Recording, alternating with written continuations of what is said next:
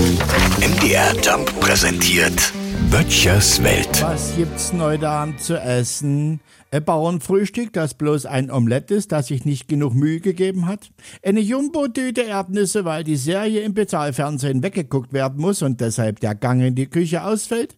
Eine vegane Scheibe Knäckebrot, weil die Waage im Bad so komisch geknackt hat?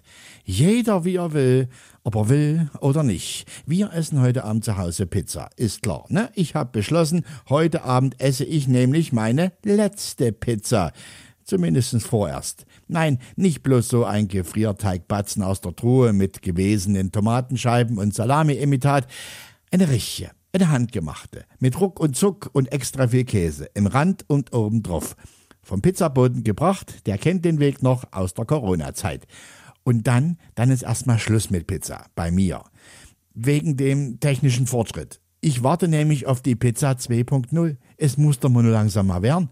Mein Handy erzählt mir Witze. Meine Armbanduhr lässt mich um die Waldwiese trapsen. Mein Computer lässt mir bei Mau Mau keine Chance und der Flachbildschirm ist flacher als jeder Witz vom Handy.